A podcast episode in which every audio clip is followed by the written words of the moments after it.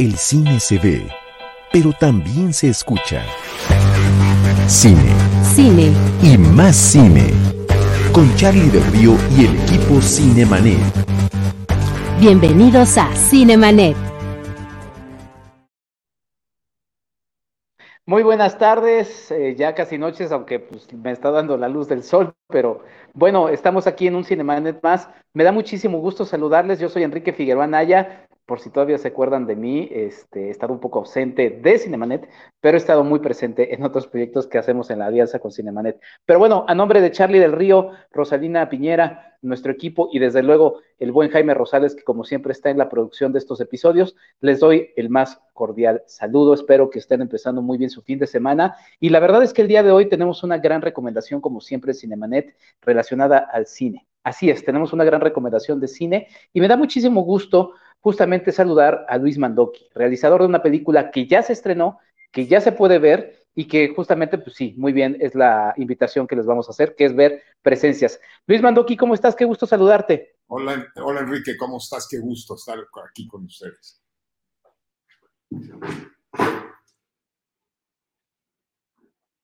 Creo que se congeló.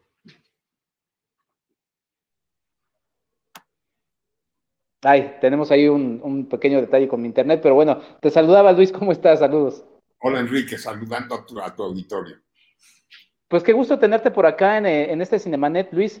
Eh, ya hace tiempo que no, no te veo, me tocó estar ahí eh, de cerca viendo la vida precoz y breve de Sabina Rivas, me tocó estar por ahí en alguna, en, eh, revisando algún set visit, y justamente estaba reflexionando ya 10 años de la vida precoz y breve de Sabina Rivas y ahora Presencias. Cuéntame un poquito cuál es el origen de esta nueva película que diriges, Presencias.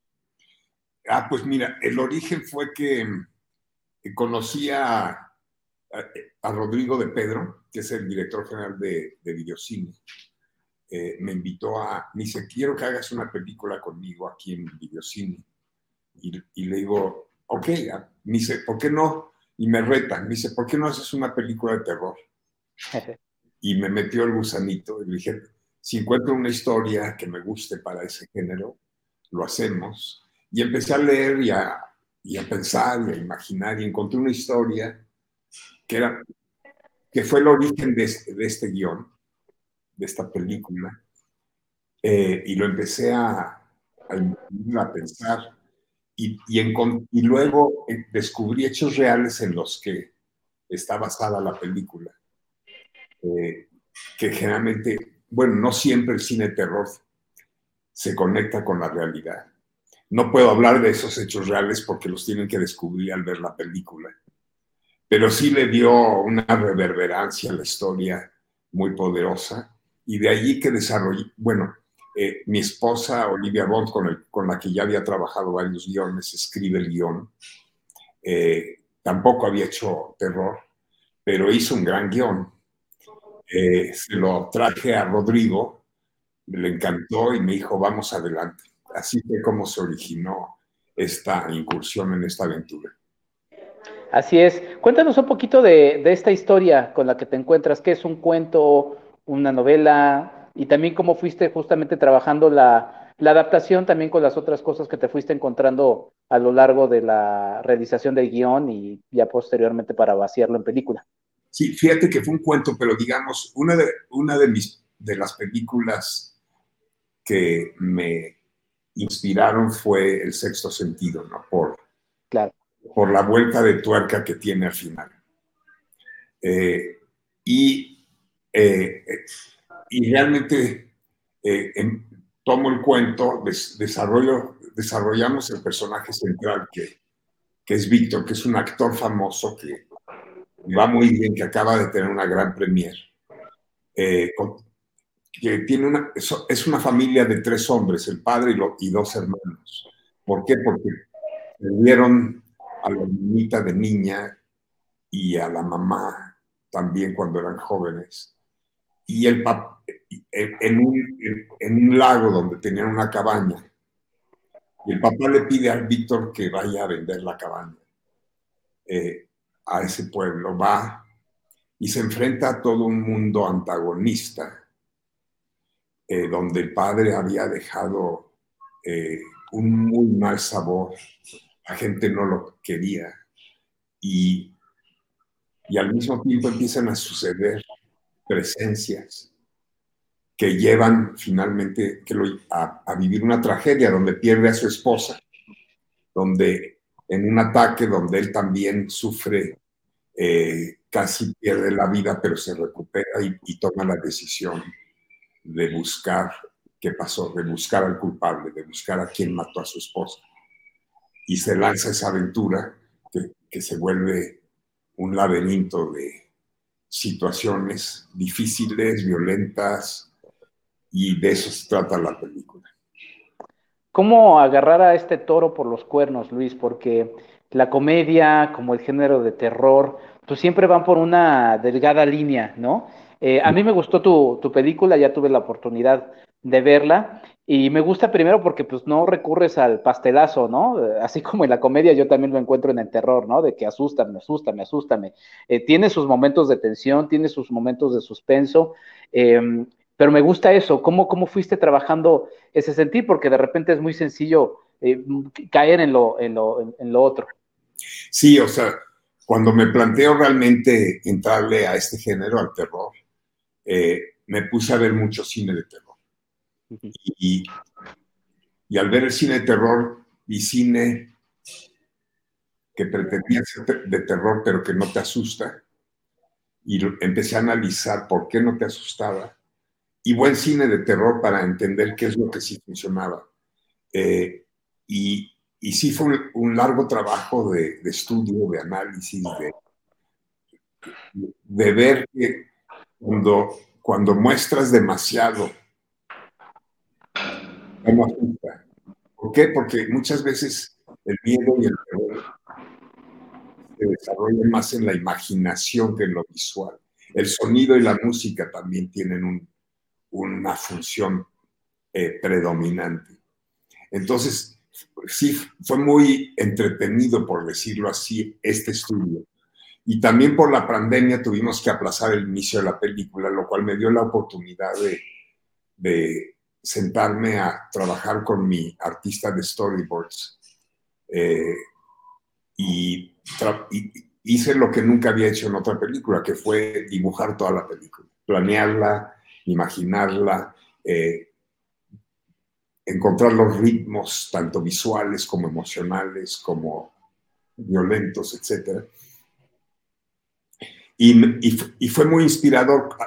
Descubrí que como cineasta en el terror te, puedes expandir, porque tienes que recurrir a muchas herramientas que muchas veces en un drama pues es más sencillo. ¿Por qué? Porque trabaja simplemente con, con la dirección de actores, eh, con los espacios, pero no es tan riguroso. Sí. Y Luis, también como buena película de, de, género de terror, eh, a mí es un género que siempre me gusta mucho porque pues debajo de, de, la superficie hay muchos temas y yo no dejo de escapar de ver algunos temas ahí sociales, que también digo, quizá no es el preponderante y también la vuelta de tuerca eh, va a otra cosa, pero también no querías dejar de, de, de, mencionar algo que pues también a ti te interesa, ¿no? Que es el tema social y que por ahí hay algunas lecturas en la, en la propia película. Sí, bueno, el, el planteamiento es de que en este pueblo donde la familia tiene esta cabaña, en un lago hermoso, eh, el, cuando eran niños, el padre quiso, no quiero contar demasiado porque para sí. que la gente lo descubra, pero el padre trató de hacer un proyecto uh -huh. y, y, tuvo, y tuvo un enfrentamiento, lo cual mete a Víctor en una situación de peligro. Sí, sí, sí, sí, y, y es que lo, justamente yo pensaba, porque bueno, ahí hay elementos, la invitación es a que la gente la, la vaya a ver, pero también uno como luego nacido en la Ciudad de México y que de repente va a un lugar, se siente como medio invasor, ¿no?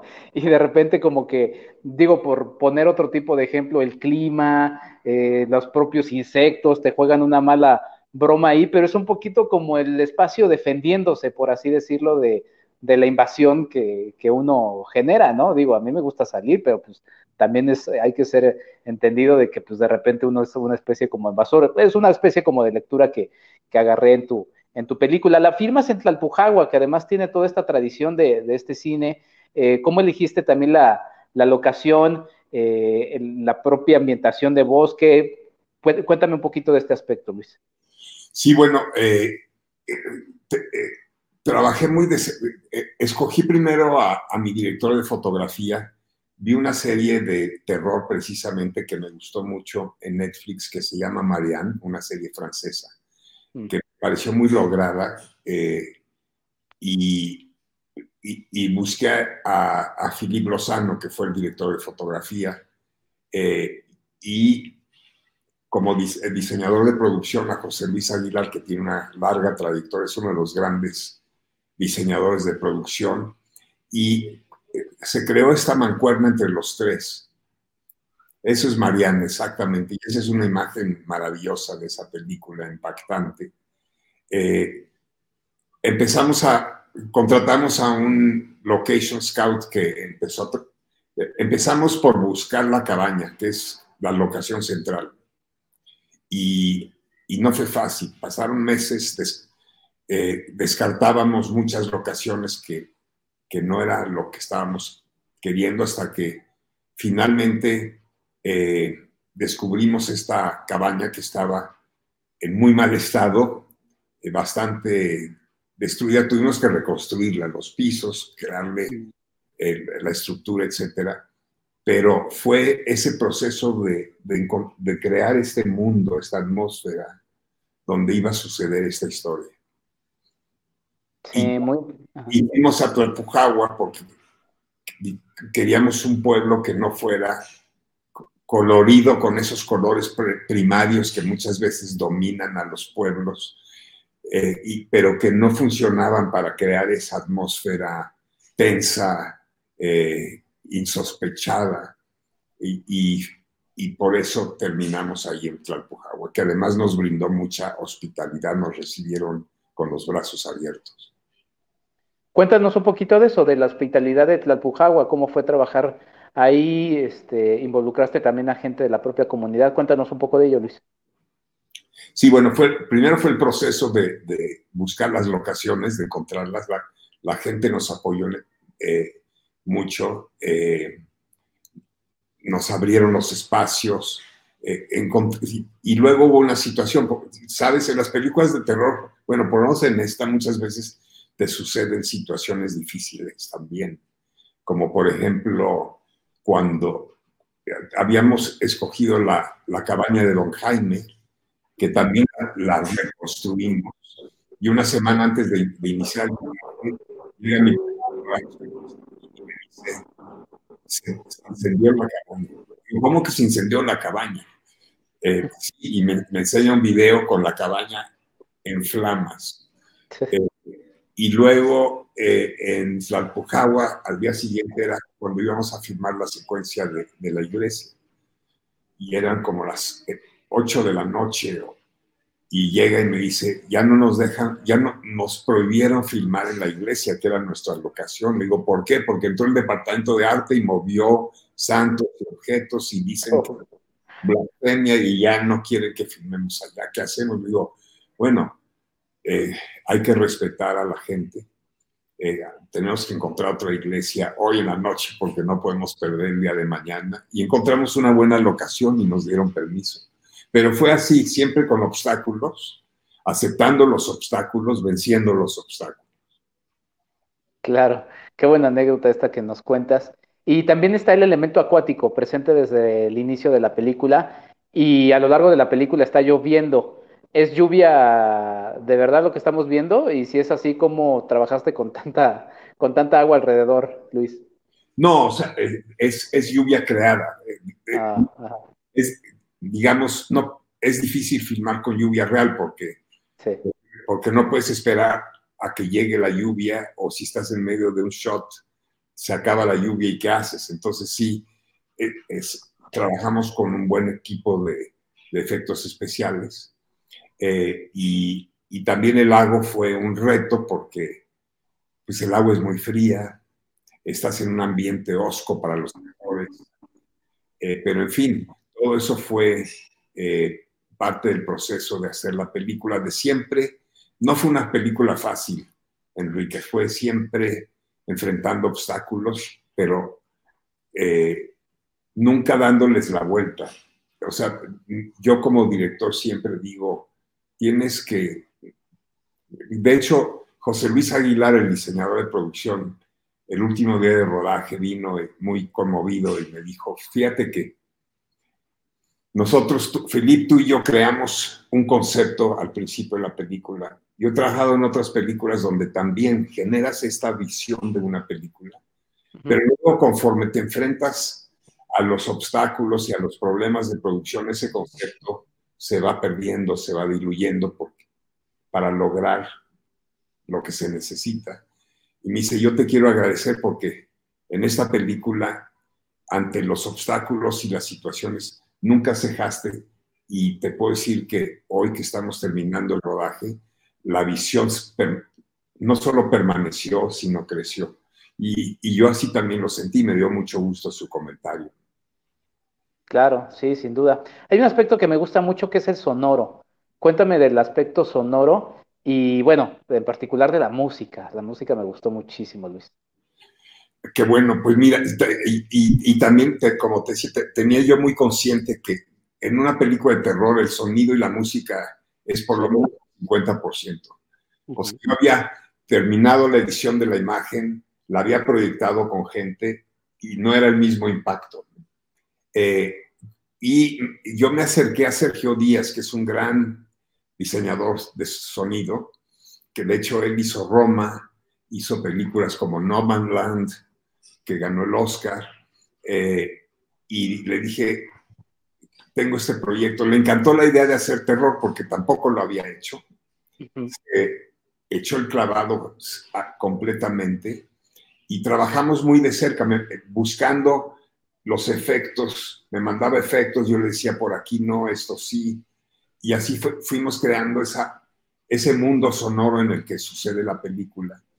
Y a nivel música, fíjate que eh, mi hija Camille es compositora eh, desde chiquita. Eh, hace unos años tenía su estudio en la casa. yo entré a su estudio, estaba, estaba haciendo un score de un cortometraje de terror. Y le dije, me encanta tu música para, de lo que estás haciendo para este corto de terror. Y ella es muy así. y eh, le dije, y tengo este proyecto y me gustaría que tú lo musicalizaras. Me dice, bueno, vamos a ver cuándo, cuándo es y a ver si estoy disponible. Pero sí estuvo disponible. Eh, trabajamos también muy de cerca los tres, Sergio, Camil y yo. Hubo una sinergia entre los tres maravillosa. Eh, estuvo, ella incluso nos acompañó hasta la mezcla final y se logró esto que yo también estoy muy contento con la banda sonora de la película. Sí, la verdad es uno de esos eh, grandes elementos. ¿Está pensado para lanzarse en alguna plataforma? Yo la descargaría en Spotify o alguna. ¿No, no piensan sacar en algún momento, Luis? Eh, ¿La música? Sí. No, sí, definitivamente. Vamos a sacar el soundtrack de la película. Sí, sí, sí, pues apuntadísimo, de verdad. Oye, y ahora que mencionabas justamente el tema musical, bueno, que, nos decías de tu hija, pues también es una película muy familiar, también está Daniel incluido. Eh, cuéntame un poquito de ello, vemos a Daniel en pantalla, eh, cuéntame un poquito de, este aspecto que también haber sido muy lindo, ¿no? Trabajar con la, con la familia en la película. Sí, eh, lindo, fue un, fue un proceso maravilloso, o sea, Daniel venía de estudiar actuación en, Nueva York. Se tomó muy en serio su proceso de formación. Eh, estudió allá cuatro años, regresó a México, hizo algunas cosas, cortometrajes. Eh, y cuando entré a este proyecto, me acerqué a él y le dije, oye, tengo este proyecto, y él léelo. Y antes de que yo le pudiera decir, él me dijo, papá, eh, si yo hago esta película, es porque voy a audicionar y me voy a llevar el papel, pero no quiero que me lo regales. Y dije, qué bueno que me lo dices porque yo te iba a decir lo mismo. Entonces, dice, lo único que sí te pido es que me des tiempo de prepararlo. Y, se, y lo preparó y ya cuando empecé yo a audicionar, vi a muchos actores y, y él realmente sobresalió eh, y siguió trabajando. Y además, eh, en el set y en los ensayos siempre se dirigía a mí no como papá, sino como señor director. Y eh, hoy, hoy, hoy, de hecho, subió una foto de él y yo abrazándonos en la alfombra roja del martes, que fue la premier, y pone allí, eh, ya puedo volver a tener a mi papá. qué, qué, qué, fortuna. Habrá que hablar con, con, Daniel y preguntarle justamente cómo eres como, como director, ¿no? Para tener su muy particular eh, visión, Luis. Oye, y también cuéntanos un poquito de la, de la, de la, las presencias, no quiero revelar mucho, pero cómo se trabajó este aspecto que también es importante y que se ve muy bien también en pantalla. También es un aspecto que luego es un poquito difícil de, de, de lograr, de conseguir, pero no, no quiero decir más, hay distintas formas en las que vemos las presencias. ¿Cómo, cómo lo trabajaste? Eh, es buena pregunta. Fue, fue también, eh, todo lo preparamos mucho. Primero, el primer paso fue el diseño. Contraté a un ilustrador uh -huh. para encontrar el diseño de, de estas presencias.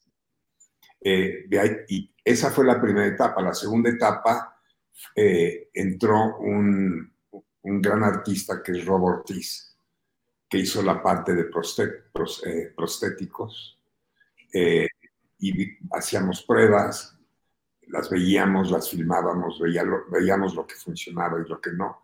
Y posteriormente, pues, los efectos visuales, que, en esta película eran también muy importantes. Sí.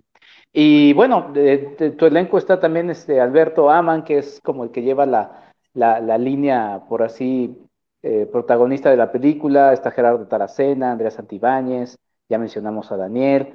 Está Yalitza Aparicio, que también nos da mucho gusto volverla a ver en la, en la pantalla grande. Eh, digo, ahorita nos platicas en general del, casting, que, es importantísimo, pero también qué significó para ti tener a, a Yalitza, regresarla otra vez al, cine, ha hecho una campaña muy importante de, sensibilización de muchos temas que le importan a ella, que eso me parece interesantísimo, pero fue muy agradable volverla a ver en la, en la pantalla, en la pantalla grande. Sí, fíjate que yo conocí a Yalitza en el set de Roma porque iba mucho a visitar a, a Alfonso Cuarón, que es mi amigo, eh, y la veía yo trabajando, filmando, y me sorprendía mucho, porque yo sabía que era su primera película, me sorprendía mucho lo buena actriz que es, lo natural, lo instintiva, y luego empezaba, empezaba a a platicar con ella, platicábamos y yo le decía, algún día te voy a buscar para hacer una película conmigo. Me dijo, ay, ojalá, me encantaría. Y cuando tuve yo el guion de presencias, la busqué, le dije, oye, llevas tiempo después de Roma y no has hecho nada. Dice, sí, es que todos los papeles que me ofrecen son el encasillamiento de lo que hice en Roma y yo no quiero caer en eso y por eso no estoy dispuesta a hacer algo hasta que no sea diferente. Digo, te voy a mandar un guion. Lo leyó, me habló al día siguiente, me dijo, me encantó y me encanta el personaje. Eh, además, eh, mismo que es una mujer de pueblo, uh -huh. es una cuando estuvimos ya trabajando en los ensayos, porque le pedí que, que tuviéramos algunos ensayos, eh, me, le decía yo, es una mujer sí es una mujer de pueblo, pero es una mujer independiente, que no se ha casado, que no está eh, sujeta a la voluntad de un hombre, que tiene su propio negocio, y, le, y, ella coincide conmigo, y fuimos así hilando y dándole cuerpo al personaje. Eh, es una mujer de pueblo que además anda en motocicleta. Sí. Dijo, pero tengo tiempo de practicar la moto, porque me dice, yo no sé manejar, pero quiero aprender. En fin, es como un, alguien que siempre está abierta, es muy eh, sencilla y muy inteligente. Sí. Sí, bueno, inclusive sube alguien a la moto, entonces aprendió bien o la persona a la que subió este, confió demasiado en ella, le fue, le fue bastante bien y es muy agradable verla en pantalla. Angelina Peláez, Noma Pablo, Cher Constantine. Eh, cuéntame de, tu casting, cómo lo fuiste armando y cómo vas pensando en tu casting al momento de escribir, al momento en el que van presentándose algunas características. Cuéntame un poquito de ello, Luis. Bueno, primero tuve una muy buena directora de casting, Sandra Becker. Yo, había conocía, había trabajado con su mamá, con Claudia, conocía a Lonca incluso, eh, pero hizo muy buen trabajo. Eh, y bueno, eh, para el personaje de María Angelina Peláez, que es una mujer de larga trayectoria, de hecho, ella estuvo conmigo en La vida precoz y breve de San hizo la, eh, la dueña del burdel. Eh, en este caso es un personaje muy diferente, pero los, las sutilezas que crea ella, eh, maravillosa.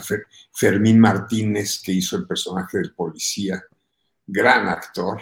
También el padre de, Víctor y de Manolo, los hermanos Marco Treviño, eh, un actor muy, de, mucha profundidad, de mucha experiencia. Em, Andrea Santibáñez hace el, personaje de la esposa. Eh, es encantadora, yo necesitaba a alguien con mucho carisma, sencilla pero con mucho carisma. En fin,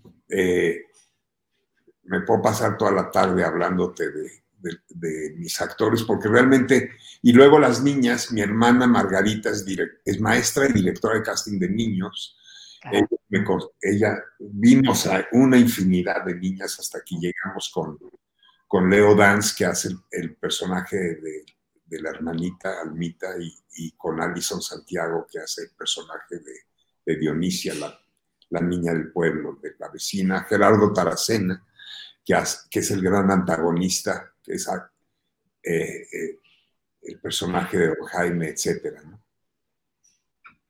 Sí, sí, la verdad es que es una película que se disfruta mucho, es una película que va a mantener a la audiencia en suspenso.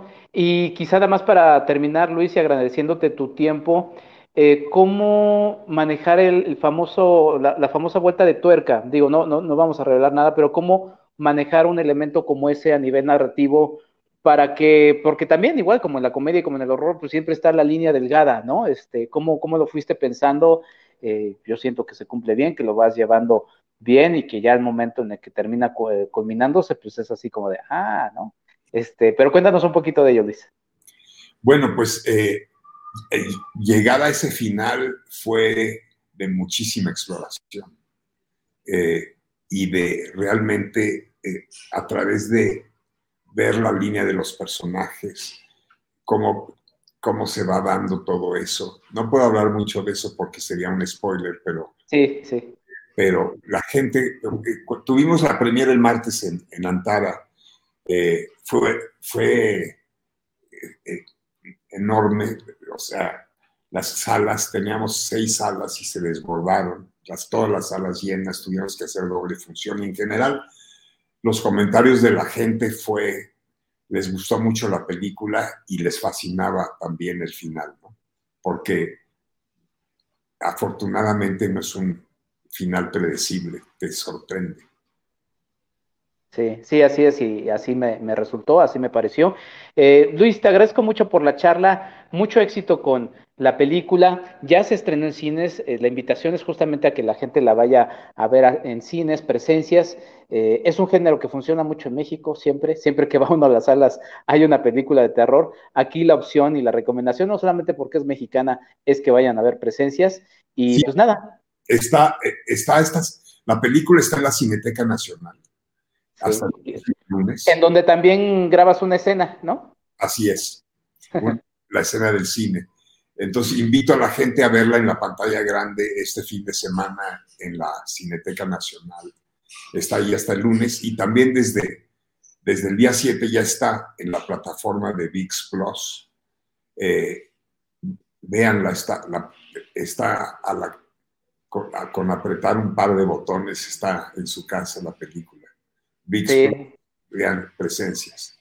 Sí, la invitación siempre es a que disfruten la película eh, como les guste disfrutarla, pero además se van a sentir parte de la película porque hay una escena que está filmada en una parte de la cineteca, entonces eh, pues nada, en una sala de la Cineteca, de hecho. Entonces, pues la invitación es que vayan ahí a, a, verla y por el sonido y por la fotografía, que también es muy bonita, todos los elementos. Pues muchas felicidades por tu película, Luis, y mucho éxito con tu carrera.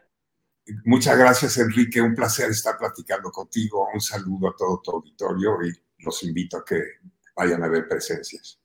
Vayan a ver presencias. Yo me despido a nombre de Charlie del Río, Rosalina Piñera y desde luego nuestro productor Jaime Rosales. Yo soy Enrique Figueroa Anaya y nos vemos en un próximo Cinemanet. Gracias, Luis. Chao. Chao, chao. Muchas gracias. Esto fue Cinemanet. El cine se ve, pero también se escucha. Les esperamos en nuestro próximo episodio. Cine. Cine. Y más cine.